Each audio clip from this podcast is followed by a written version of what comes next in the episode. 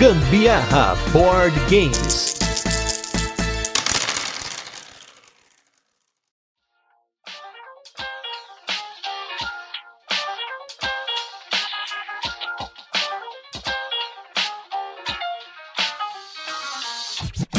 Ser ou não ser, essa não é a questão de hoje. Eu sou Gustavo Lopes. E eu sou a Carol Guzmão e esse é mais um episódio do Gambiarra Board Games. No episódio de hoje a gente vai falar do jogo Hamlet. Vamos fazer aquele resuminho de como o jogo funciona, depois tem curiosidades e por fim as nossas experiências com ele, mas não sem antes o nosso primeiro bloco de destaques da semana, recadinhos e também o nosso review retrô, onde a gente fala sobre os jogos que já passaram por aqui. Primeiramente queria agradecer aos nossos novos apoiadores aí a Tatiana Eremita e o Tomás Belotto. Muito obrigado pelo apoio de vocês. Se você não apoia o Catarse ainda, não deixe de apoiar esse podcast, porque tem muita coisa vindo aí. Para 2024 vai ter muita coisa mesmo que vai mudar aqui no podcast. Vou fazer um suspense aí dos próximos dias. E vocês só vão ficar sabendo no episódio 500. Já deu spoiler. Nos destaques da semana tem dois jogos novos que a gente conseguiu jogar aqui nesse final de auditoria da Carol, começo de vida nova. E um deles tem nova no nome, que é o jogo Terra Nova, uma simplificação do queridíssimo Terra Mística da galera, que nós, já aproveitando aqui, não jogamos nem o Terra Mística, nem o Projeto Gaia, mas jogamos o Terra Nova no seu modo tutorial, vamos dizer assim, porque a gente seguiu as instruções do manual para a primeira partida em dois jogadores. Então jogamos lá com o tabuleiro que era para 2 a 4 jogadores, não foi com o verso, que é com o tabuleiro para dois jogadores. A gente usou as facções iniciais, que são as fadas e os duendes, e aí a gente teve uma primeira partida com opiniões que eu acho que divergiram, porque eu, na hora que eu terminei a partida, eu falei, nossa, mas esse jogo ele parece ter menos do que eu imaginava, porque eu gostei da dinâmica dele, achei legal o esquema que ele te conduz pela primeira partida, mas eu tive a impressão de que ficou faltando alguma coisa que eu não sei o que é. Mas não julgarei o jogo por uma partida só, como a gente nunca faz aqui. Devemos jogar aí com um setup para dois jogadores, vamos pegar outras facções e também vamos usar as pontuações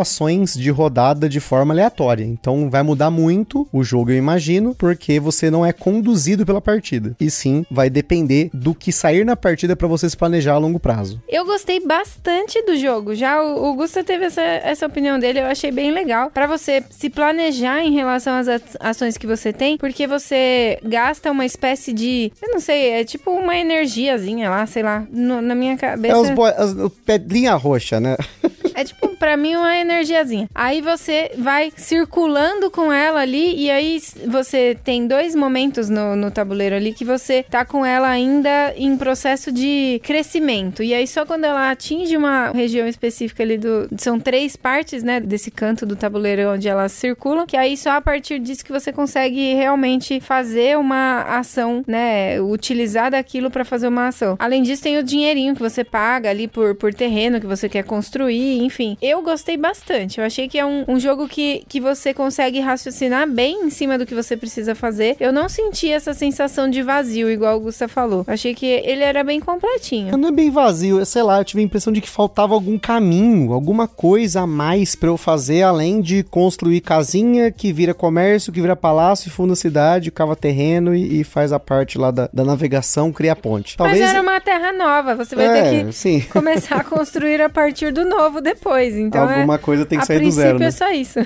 Até faz sentido, realmente, mas como eu falei, vamos jogar com o lado B dos tabuleiros. Vocês sabem, a gente gosta de fazer isso. Talvez esse episódio do Terra Nova saia semana que vem. Vai depender do quanto a gente conseguir jogar aqui. Também que a gente quer jogar outros jogos. Tem alguns aqui que a gente não conseguiu jogar nos últimos dois meses. Então vamos ver aí se rola. E o segundo, inclusive, jogo que a gente não tinha conseguido jogar logo que ele chegou, apesar de ser um jogo extremamente simples e fácil de jogar, é o Fox in the Forest Do It. Porque nós falamos recentemente do Fox in the Forest, que é uma vaza exclusiva para dois jogadores, e a gente jogou o Fox the Forest Do It, que é uma vaza exclusiva para dois jogadores, só que cooperativa. Você tem um mini tabuleirinho, nesse tabuleirinho tem um caminho que você vai andar para frente ou para trás, ou seja, na direção de um ou do outro jogador, dependendo de quem ganha a vaza, e nas cartas tem umas patinhas que vão ser quantos passos você vai dar nesse tabuleirinho, e o seu objetivo no jogo é conseguir coletar todas as gemas que estão espalhadas em diferentes posições desse tabuleiro. É jogado em três rodadas, é um jogo bem simples. É uma vaza que ele tem algumas coisas do Fox and the Forge, que são as cartas ímpares com efeitos, mas não são exatamente os mesmos efeitos, tem novas ilustrações, mas ele ainda se aproveita desse micro-universo do Fox and the Forge para fazer essa versão cooperativa. Eu gostei muito do jogo pela simplicidade dele, por ser um jogo rápido, mecanicamente muito simples, fácil de explicar e também tem três rodadinhas para perder ou para ganhar é muito fácil, você consegue jogar várias partidas rapidinho. E foi muito bom esse jogo porque nós jogamos num dia que a gente tinha pouquíssimo tempo para jogar e aí acabou que a gente conseguiu encaixar nesse momento e jogou. Nossa, jogar cooperativo em dois não foi fácil nesse sentido aí, porque você fica tentando se planejar e, e envolve um pouquinho da sorte da sua mão ali e também de você tentar fazer uma leitura do que o, o, o seu parceiro tem, mas não foi fácil não. A gente, por pouco, a gente poderia ter ganho, mas caramba, foi e por uma unicazinha peça a gente não Foi. levou. É, O negócio é que tem uma coisa que na hora a gente talvez não tenha se sincronizado, que é a carta número 7, que você pode passar uma carta para outro jogador. E nem sempre passar uma carta para outro jogador é justamente para ele ter uma carta boa ou ruim ou para ele jogar a carta, mas para você comunicar alguma coisa a ele ou se livrar de um naipe para você ter um trunfo, enfim, tem algumas manipulações que normalmente o sistema de vaza permite e você tem que pegar, assim como a galera que gosta do A Tripulação, o Decrel, né? Você tem essas manipulações, só que num universo bem pequenininho, exclusivo para dois. Então, é uma pena que esses jogos da série Fox and the Forest estavam anunciados pela Fanbox e vai fazer mais de ano que não se tem notícia da Fanbox. No máximo aí, a gente viu que algumas licenças da Fanbox foram anunciadas pela Cross the Board do grupo Bestmark. Então, não sabemos o que vai acontecer com esses dois, nem com o Tichu também, que era outro carteado anunciado, e também até com jogos como Pessoa, que estava anunciado lá pela Fanbox e não sabemos mais o que vai acontecer. Pelo menos eu não sei. Não sei você que tá nos ouvindo. Mas agora vamos com o nosso review retrô com dois jogos que eu sei o que aconteceu com eles, porque eles são nossos, que é os jogos Vossa Excelência e o Mariposas.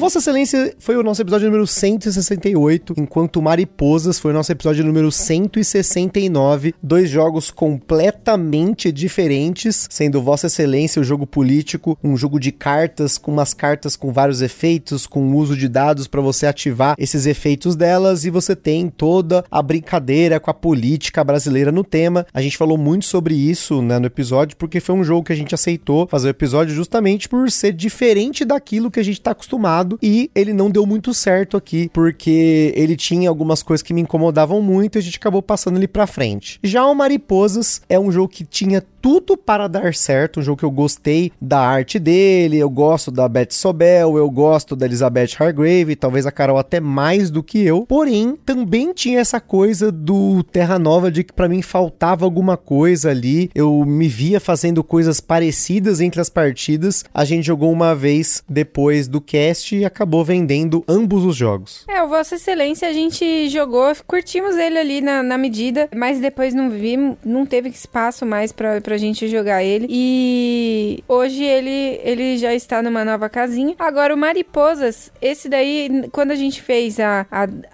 a gente sempre faz aí um, um inquérito pra ver quais jogos irão pra, pra venda, né? E, e o Mariposas eu, eu refleti bastante, porque eu, eu estava bem desapegada no dia. Eu refleti bastante e a gente decidiu que ele poderia ser mais feliz em outra casa também, já que a gente jogou muito o Mariposas, né, aqui em casa. Então a gente já, já sabia bastante do que ele poderia proporcionar e, e hoje ele é feliz também em outro lugar. Normal, já vocês já estão cansados de ouvir aqui nosso nosso review retrô que muitos dos jogos da nossa coleção acabam não ficando por questões de espaço, por rotatividade, e não só porque os jogos são bons ou ruins, mas tem algum fator que a gente decide em conjunto que eles devem ser passados pra frente, né? E muitos deles jogos muito bons, jogos que eu gosto muito ou que a Carol gostava muito, mas que eventualmente o tempo dele conosco se deu. Então a gente dá espaço para outros jogos e para jogar outras coisas, experimentar outras coisas também. É, no caso, o Gusto abriu mão do Bonfire.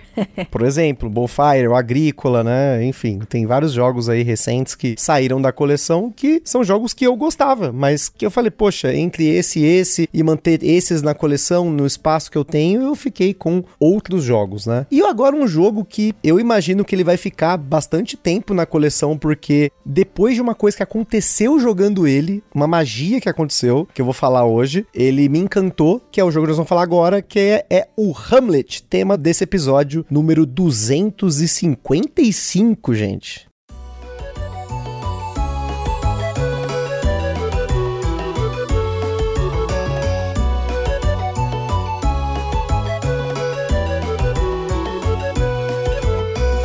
Hamlet é um jogo para 1 a 4 jogadores lançado no Brasil pela Grok, com partidas que duraram em média 30 minutos por jogador, na nossa experiência em dois jogadores. Falando de mecânicas no Hamlet, nós temos as mecânicas principais de pegar e entregar, ou pick up and deliver, construção de rotas e colocação de peças, além da dinâmica de modo solo, exclusivo para quem adora jogar solo. Sabe o que são essas dinâmicas e mecânicas? A gente tem uma playlist aqui na descrição do podcast junto com outras playlists, tem um link que só tem playlists bacanas do Gambiarra para você não se perder nos nossos quase 500 episódios e tem uma playlist lá que é só de mecânica. Você vai aprender muita coisa bacana lá com episódios bem curtinhos. Agora falando de complexidade, na nossa escala ele recebeu 5 de 10. Acho que ele tá na média aí dos jogos, é um jogo médio, um euro leve para médio por aí, que você vai ter que aprender algumas coisas aí na marra com ele, apesar da, da regra dele ser um tanto quanto tranquila para a média dos jogos euro. Na data da gravação desse cast, o Hamlet estava sendo vendido numa média de 350 reais. Lá na Bravo Jogos, inclusive, você consegue encontrar. E para que você compre com descontinho, com aquele cupomzinho de desconto, você consegue solicitando aí pro Gusta via WhatsApp, se você for por acaso apoiador do Gambiarra. Mas de qualquer forma, gente, ouve nossa vinheta.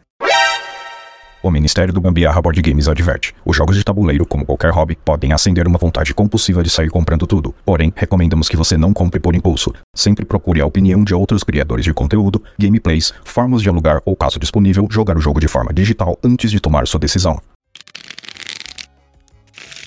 No inglês britânico, Hamlet geralmente se refere a uma pequena aldeia sem igreja, e no jogo Hamlet, os jogadores são habitantes aí da Vila Cotinha, Itamonte, dê aí o nome que você quiser para ficar mais temático no jogo. E o objetivo é você desenvolver essa aldeia, transformá-la numa cidade e construir aquela igreja que a maioria das cidades aqui no Brasil tem no centro. Sabe aquela igreja que tem uma pracinha bem no centro da cidade? O jogo é basicamente isso. Para isso, o jogo começa com uma série de peças que formam a aldeia, então construções iniciais, como a igreja, o mercado, a prefeitura e os locais de produção, onde os jogadores vão produzir madeira, pedra e trigo, que são os recursos básicos do jogo. A partir dessa aldeia, cada jogador tem um bonequinho, seu aldeão e um jumento, que faz parte do processo de transporte que é usado no jogo. Os aldeões e os jumentos, que a gente chama de burrinhos aqui, são usados pelos jogadores para fazer ações nas diferentes construções da aldeia com os aldeões e você usa os seus burrinhos para fazer entregas de um lado para o outro. E inclusive você pode trazer para a aldeia mais três aldeões e até mais cinco burrinhos usando a prefeitura. Então você vai ter um total de até quatro aldeões e seis burrinhos no tabuleiro. Como a gente comentou, a aldeia começa pequena e no Hamlet você tem um monte de edifícios que você pode construir. Mas o mais interessante do jogo, e isso você vai precisar procurar por imagens, até no nosso Instagram tem, é que os edifícios do Hamlet são peças com formatos diferenciados. Tem triângulos e hexágonos, mas tem losangos, peças que combinam com triângulos e hexágonos e por aí vai. Cada construção faz coisas diferentes. As iniciais têm ações fixas, que é onde você tem mais variedades, e as que você pode construir para ampliar a aldeia, que são edifícios de produções diferentes dos que começam no jogo, edifícios de produções avançadas, que o jogo chama de refinarias, e também pontos de referência. As refinarias transformam os recursos básicos em recursos avançados, tem quatro tipos, que são tijolo, leite, tábua e farinha. E aí que entra a magia do jogo, você vai levar o recurso básico usando seus burrinhos para uma refinaria para transformar transformá-lo em recurso refinado. Só que, tirando seus burrinhos e os seus aldeões, tudo no jogo é de todo mundo. Tudo que você produz no Hamlet fica na construção. E se um jogador conseguir levar seus burrinhos para formar rotas de um ponto a outro para pegar esse recurso e usar para alguma coisa, você pode, independente de quem produziu. O recurso básico, quando você produz, você ganha dinheiro e ele fica lá para todo mundo usar. O recurso refinado, quem produziu, ganha ponto e dinheiro quando ele é usado, independente de qual jogador que usou. Isso traz para o jogo uma dinâmica muito interessante de você observar o tempo todo o que os jogadores podem fazer. Você sabe o que o jogador quer construir, porque quando ele compra peças de construção na prefeitura, você sabe o que ele vai precisar para poder construir os recursos que precisam aquelas peças. As estradas que você constrói são suas, mas todo mundo vai poder andar por elas. O mercado tem fichas de venda que você pode fazer entregas para ganhar pontos e ou dinheiro, só que você sabe o que que precisa para fazer as entregas e o que, que já está disponível. Então, a todo tempo você tem essa observação ativa. Você também sabe quais são os pontos de referência na cidade que cada jogador construiu e como cada um deles pontua. Então, tudo nesse jogo é informação aberta. Para construir a igreja, que é o objetivo do jogo e uma das formas de pontuar, existem diferentes tipos de entregas. Tem entrega de dinheiro, entrega de produtos básicos e entrega de produtos refinados. Além de usar o que tem disponível no tabuleiro, você consegue comprar produtos no mercado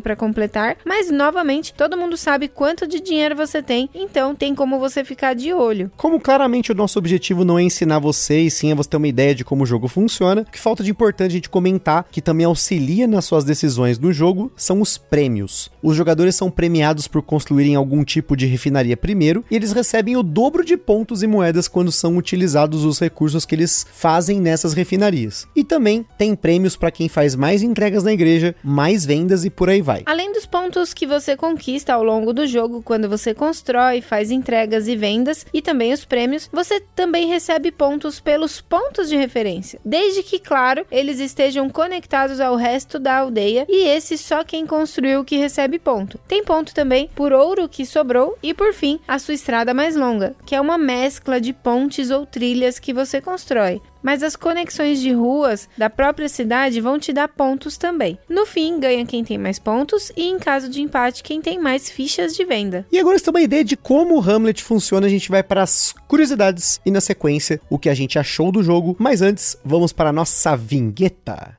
Este programa é um oferecimento dos nossos apoiadores do Catarse. Se você ainda não apoia o Gambiarra Board Games, não deixe de apoiar para contribuir com a produção deste podcast, participar na escolha dos temas e dos jogos, concorrer a sorteios de vouchers nas lojas parceiras, desconto para comprar seus jogos na Bravo Jogos e acesso a conteúdos exclusivos, como o podcast secreto do grupo do WhatsApp do Gambiarra. Além disso, o Gambiarra Board Games tem o apoio da Acessórios BG, os melhores acessórios para jogos de tabuleiro do Brasil. www.acessoriosbg.com.br Bravo Jogos, a sua loja de jogos de tabuleiro modernos. www.bravojogos.com.br. Utilize na sua compra o cupom Gambiar na Bravo e apoie o Gambiar sem gastar nenhum centavo adicional. Aroma de Madeira. Jogos clássicos, acessórios em madeira e serviços de personalização. Utilize o cupom Aroma de Gambiarra para ganhar um desconto em www.aromademadeira.com.br. E também os parceiros Board Game São Paulo, o maior evento mensal de jogos de tabuleiro no Brasil, todo último sábado do mês, na loja Omniverse, no bairro do Brooklyn, em São Paulo, capital. E também não se esqueçam de seguir a gente lá no nosso Instagram, que é o arroba gambiarra board games, para ver mais conteúdos e também para interagir com a gente. E se você curte o nosso conteúdo, compartilha com a galera. Não se esqueça também de seguir a gente no Spotify e no Ludopedia e você também pode comentar nessas plataformas para que a gente possa ler os seus comentários e responder quando possível, porque no Spotify não dá pra gente responder, mas no Ludopedia a gente consegue e aí a gente tenta responder assim que possível, quando possível. Hamlet é um jogo do autor David Shirkop, autor de jogos como Pursuit of Happiness, Petrichor e um jogo bem diferentão chamado And Then We Held Hands, que é um jogo para dois, cooperativo, que você está tentando usar cartas para criar um equilíbrio emocional entre um casal. Voltando para o Hamlet, ele foi inicialmente lançado através do Kickstarter com uma edição especial deluxe com os meeples, aldeões e burrinhos ilustrados, moedas de metal, recursos customizados e a igreja em 3D. Já foi anunciado para 2024 a expansão By the Lake, em que os jogadores vão formar lagos, construir barcos, pescar e alimentar os seus aldeões para que eles ganhem poderes especiais. Vale também lembrar que o jogo tem um modo solo, apesar de não ter jogado a gente aqui ter jogado, né? Mas é um, um modo solo que tem a participação do David Turquinho ou David Tursky para os íntimos, designer do Anacrone. Novamente, vai rolar uma campanha do Kickstarter para a expansão, mas também para quem gosta de jogar online e quiser testar tanto o jogo quanto a expansão, está tudo no Tabletopia. E como a gente não tem carta nenhuma, só tem peças, então segue para as experiências com o jogo. O Hamlet é um jogo que ele traz para mim um senso de comunidade que quase me dá vontade de falar que eu preferia que ele fosse cooperativo. Porque como ele é um jogo de informação aberta, como a gente falou na pauta, né? Você sabe tudo que tá todo mundo fazendo, tudo que todo mundo tem, não tem segredinho no jogo, então tem muita, mas muita antecipação, planejamento e aquela furação de olho. Fica aquela coisa tipo, quem vai produzir primeiro, então vários momentos do jogo eu deixava de fazer alguma coisa para ver se a Carol ia lá e fazia e eu ia lá, ah, vou sorrateiro, vou usar o que ela acabou de fazer e isso tem uma influência muito grande quando você tem mais aldeões em jogo. Você começa com um e teve partidas que eu tinha mais do que a Carol, isso influenciou muito na vitória. E teve partidas que os dois foram comprando meeples, né? Com, chamando meeples na, na, prefeitura, né? Você contrata os meeples, né? E aí o outro ia lá e contratava também. Chegou ao ponto de uma partida que a gente tinha os quatro meeples em jogo, os dois jogadores, então você tinha quatro ações para fazer e aí sim você consegue fazer alguns combos, produzir, já entregar e diminui um pouco esse senso de você tá fazendo uma coisa que o outro que vai usar. E isso é um absurdo, porque diversas vezes você tá ali fazendo o que você tem para é, é, o recurso que você tem na, naquele momento que você precisa usar, só que você tá ali com uma quantidade X de aldeão que você não vai poder fazer naquele momento. E aí o que acontece? O sanguessuga do seu lado vai lá e captura tudo que você fez, perde tudo que você poderia utilizar, mas isso nada mais é do que uma forma de você ter estratégia também para utilizar dessas, desses recursos e, e que momento você produz, porque diversas vezes você tenta fazer alguma coisa, aí você é interrompido porque utilizaram do recurso que você precisava, principalmente quando são recursos refinados, aí você tem que ter ainda mais cuidado, porque se você por acaso produz e a maioria dos tiles te permite produzir apenas um recurso desses, né, mais refinados, então você simplesmente perde aquele e aí você tem que gastar toda uma ação, às vezes, para fazer o recurso básico, para então você poder fazer o recurso refinado. Isso dá uma dor de cabeça danada. É um quebra-cabeça todo momento como você utilizar das, da, das melhores ações e em qual melhor momento você utiliza delas, né? E assim, talvez tenha ficado claro na pauta, que a gente reduziu um pouco a pauta, mas o seu dinheiro é seu, isso é importante. Além dos seus mipos, seus burrinhos, suas pontes, que você, quando elas estão na sua reserva, né? Quando ela vai pro jogo, elas são suas, mas as pessoas trafegam por ela, mas o seu dinheiro é seu. Então, todo momento, você tem que ficar esperto em como você pode usar esse dinheiro para suprir a falta de alguma coisa que se você for lá e produzir, alguém vai pegar na sua frente. E isso acho que é, é, o primeiro ponto do jogo que demorou um tempo pra gente chegar nesse nível de abstração de que tudo é de todo mundo. Um outro ponto que é até um pouco confuso no jogo é a forma de você usar os burrinhos. Um abraço pro Lucas Fratini, lá do Sou Eu Podcast, tava falando sobre como explicar o funcionamento dos burrinhos, porque assim, a gente não falou na pauta também, mas os burrinhos, eles são uma ponte entre as peças que têm determinados produtos e o lugar que você vai usar. Então, por exemplo, você quer fazer uma construção. O burrinho não precisa estar no local adjacente onde você vai construir e nem precisa estar dentro do lugar onde tem o produto, mas ele precisa estar no meio do caminho. Você imagina que ele conecta o ponto A e B, mas ele não precisa estar no ponto A nem no ponto B. E aí o conceito que fez mais sentido para mim foi: pensa que tem alguém lá no tá produzindo, tem o cara lá na, na serralheria.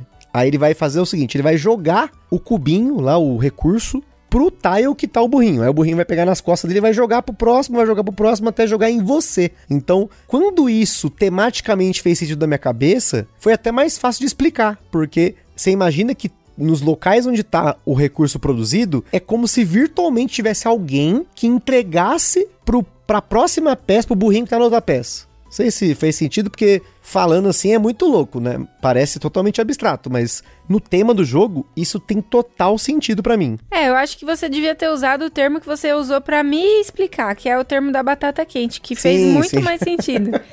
batata quente, quente, quente, quente, e aí chega na pessoa que chega o recurso, enfim, né? Mas quando o Gusta trouxe esse nível de, de, de, contexto, aí sim o jogo fez mais sentido, porque eu tava muito perdida. Eu tava simplesmente apertando botões, eu falava pro Gusta, eu não tava entendendo nada do jogo, porque eu não sabia onde colocar meus burrinhos, eu não tava conseguindo enxergar isso no tabuleiro. Mas a partir do momento que teve esse, esse tipo de explicação, facilitou, clareou muito mais, e aí eu consegui fazer ações muito melhores durante todo o jogo. Outra coisa que não ajuda muito no jogo é o formato das peças, tem formatos bizarros e a regra de adjacência, que para mim ela é confusa de explicar, mas que eu acho que eu entendi depois de ver uns 200 exemplos, gameplay, o caramba 4, mas que é o fato de que você tem que juntar segmentos completos de cada peça. Só que a montanha pode ficar adjacente à floresta, floresta com floresta, montanha com montanha, mas estrada só pode ser adjacente à estrada, mas você pode ter umas estradas soltas no meio do caminho e tal. Só que aí o que acontece? Depois que você acostuma com a regra, você tem uma sensação de arte na mesa, pelo menos eu tive, que é muito legal. Você não tem aquela cidade toda geométrica que você costuma ver nos jogos, que geralmente tem peças quadradas, hexagonais, que seja, ou tem, sei lá, dominations, que tem peças triangulares. Quando você termina o jogo, você tem uma vilinha que expandiu para onde deu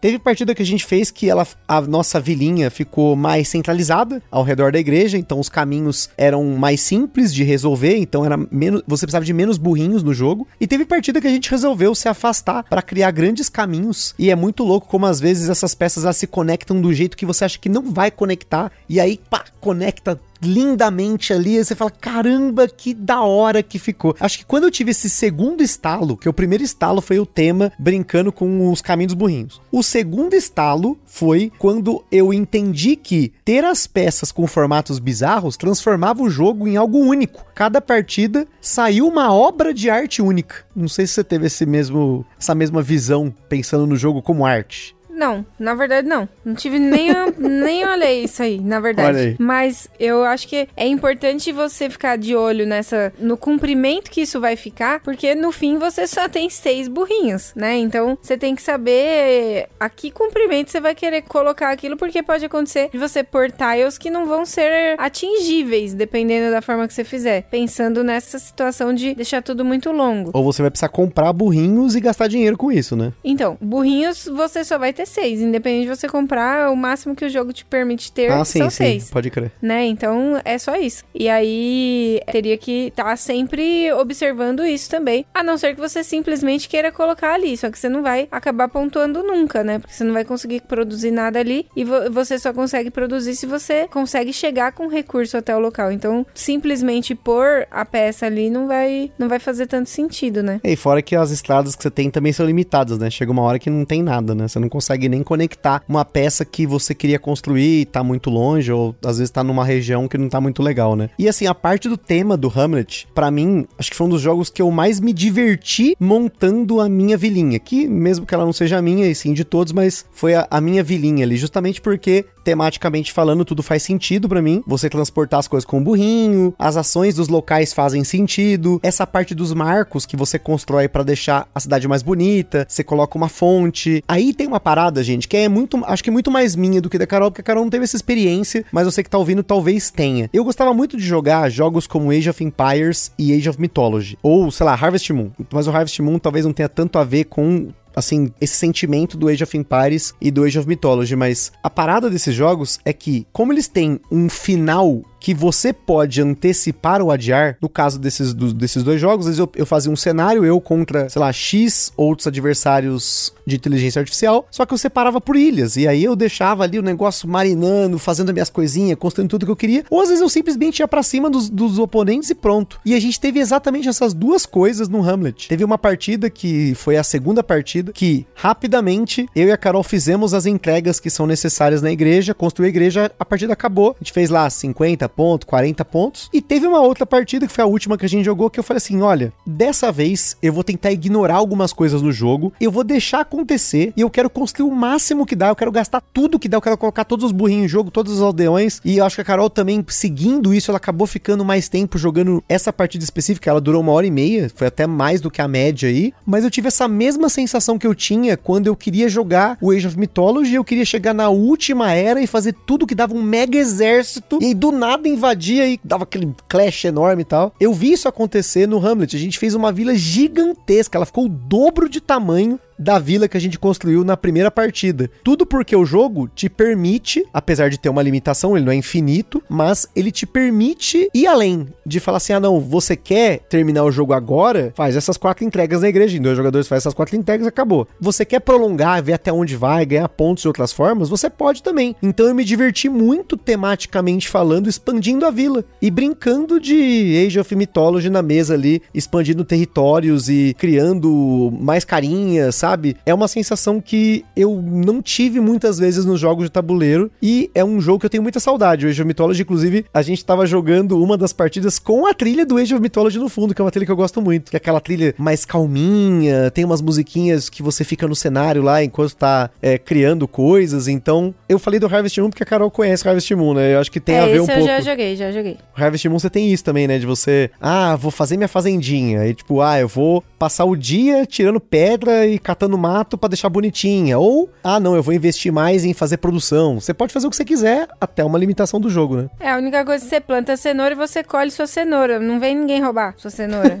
não, mas não tem as, as pragas lá, tem, Tem as as- chuvas, né? Isso acontece. Mas eu curti bastante o jogo. Eu achei também que tive, tive essa sensação de estar imersa num cenário ali de comunidade mesmo, né? É, eu achei isso muito legal no jogo, igual o Gusta falou. É a sensação de comunidade. Você trabalhar, daí o outro vai lá também. É, contribui, né? E todo mundo usufrui do que tá sendo produzido. Eu curti bastante o jogo nesse sentido. Tive bastante dificuldade com algumas questões de interpretação até no início, mas depois que o Gusta trouxe mais hum, outras maneiras de explicar o jogo, foi onde começou a, a conseguir enxergar melhor no tabuleiro. Essa história do burrinho, é, aonde eu colocar o, o meu burrinho, né? Eu tinha bastante dificuldade. Hoje já consigo andar sozinha é, e decidir aonde eu coloco cada um deles. Mas essa, essa situação no começo tava, tipo, me travava no jogo e isso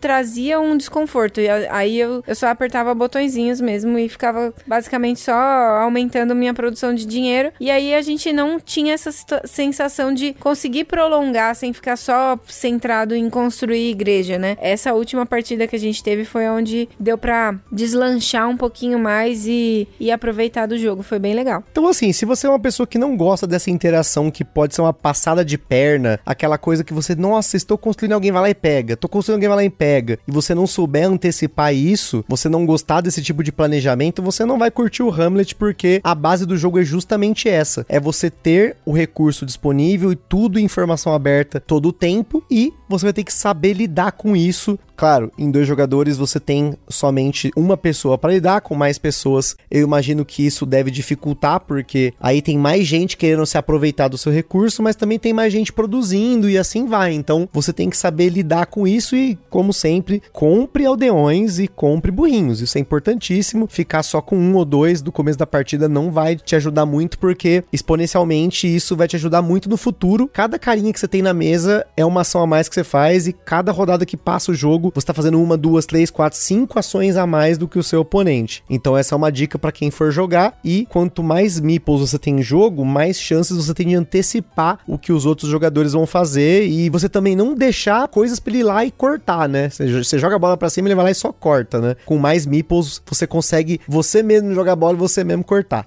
Mas realmente o Hamlet, quando eu vi as regras, eu vi alguns reviews, teve até um review bem negativo no The Dice Tower. Eu tinha ficado assim, nossa, mas o jogo parece ser tão legal pelo que eu li na regra, então não se deixe também se influenciar pela nossa opinião, nem pelo que a gente tá falando de positivo nem de negativo, porque se eu tivesse me influenciado, por exemplo, pelo Chris pela Wendy E lá do The Dice Tower, eu não tinha pego o Hamlet e eu li o manual, eu achei que ele tinha algo de diferente, mas depois de ter experimentado essa sensação do tema presente no jogo, para mim, como até a Carol falou, né? O Bonfire é um jogo que eu tinha o tema para mim funcionando no jogo. Para muitas pessoas não tinha tema nenhum, mas eu acho que no Hamlet esse tema ele é muito mais transparente e o fato de você construir coisas novas e ter dezenas de edifícios que podem aparecer ou não na partida e aí isso muda muito de uma partida para outra. A gente, nossa, olha só, nessa partida não saiu tábua, na outra o leite só saiu no final ou então apareceu um monte de marco novo. A gente nem chegou acho que a ver todas as peças em jogo, porque conforme você vai construindo e tendo os marcos, você coloca lá as peças da caixinha pro saquinho, que tem um saquinho que você sorteia, as peças são colocadas em jogo. E é muito louco porque até o insert do jogo você monta antes e ele tem ali essa interação de você tirar do insert e colocar no, no saquinho durante o jogo, conforme ele vai acontecendo. Então, assim, é um jogo bem diferente. Não joguei solo, mas a,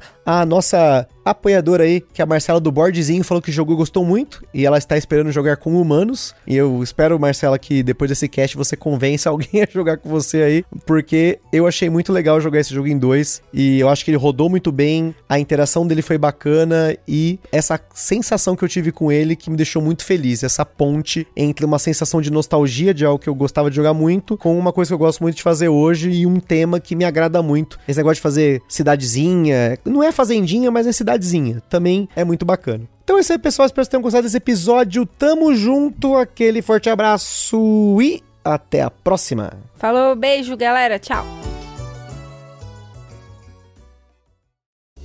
Está perdido com tantos episódios? Consulte na descrição o nosso índice completo de episódios e playlists.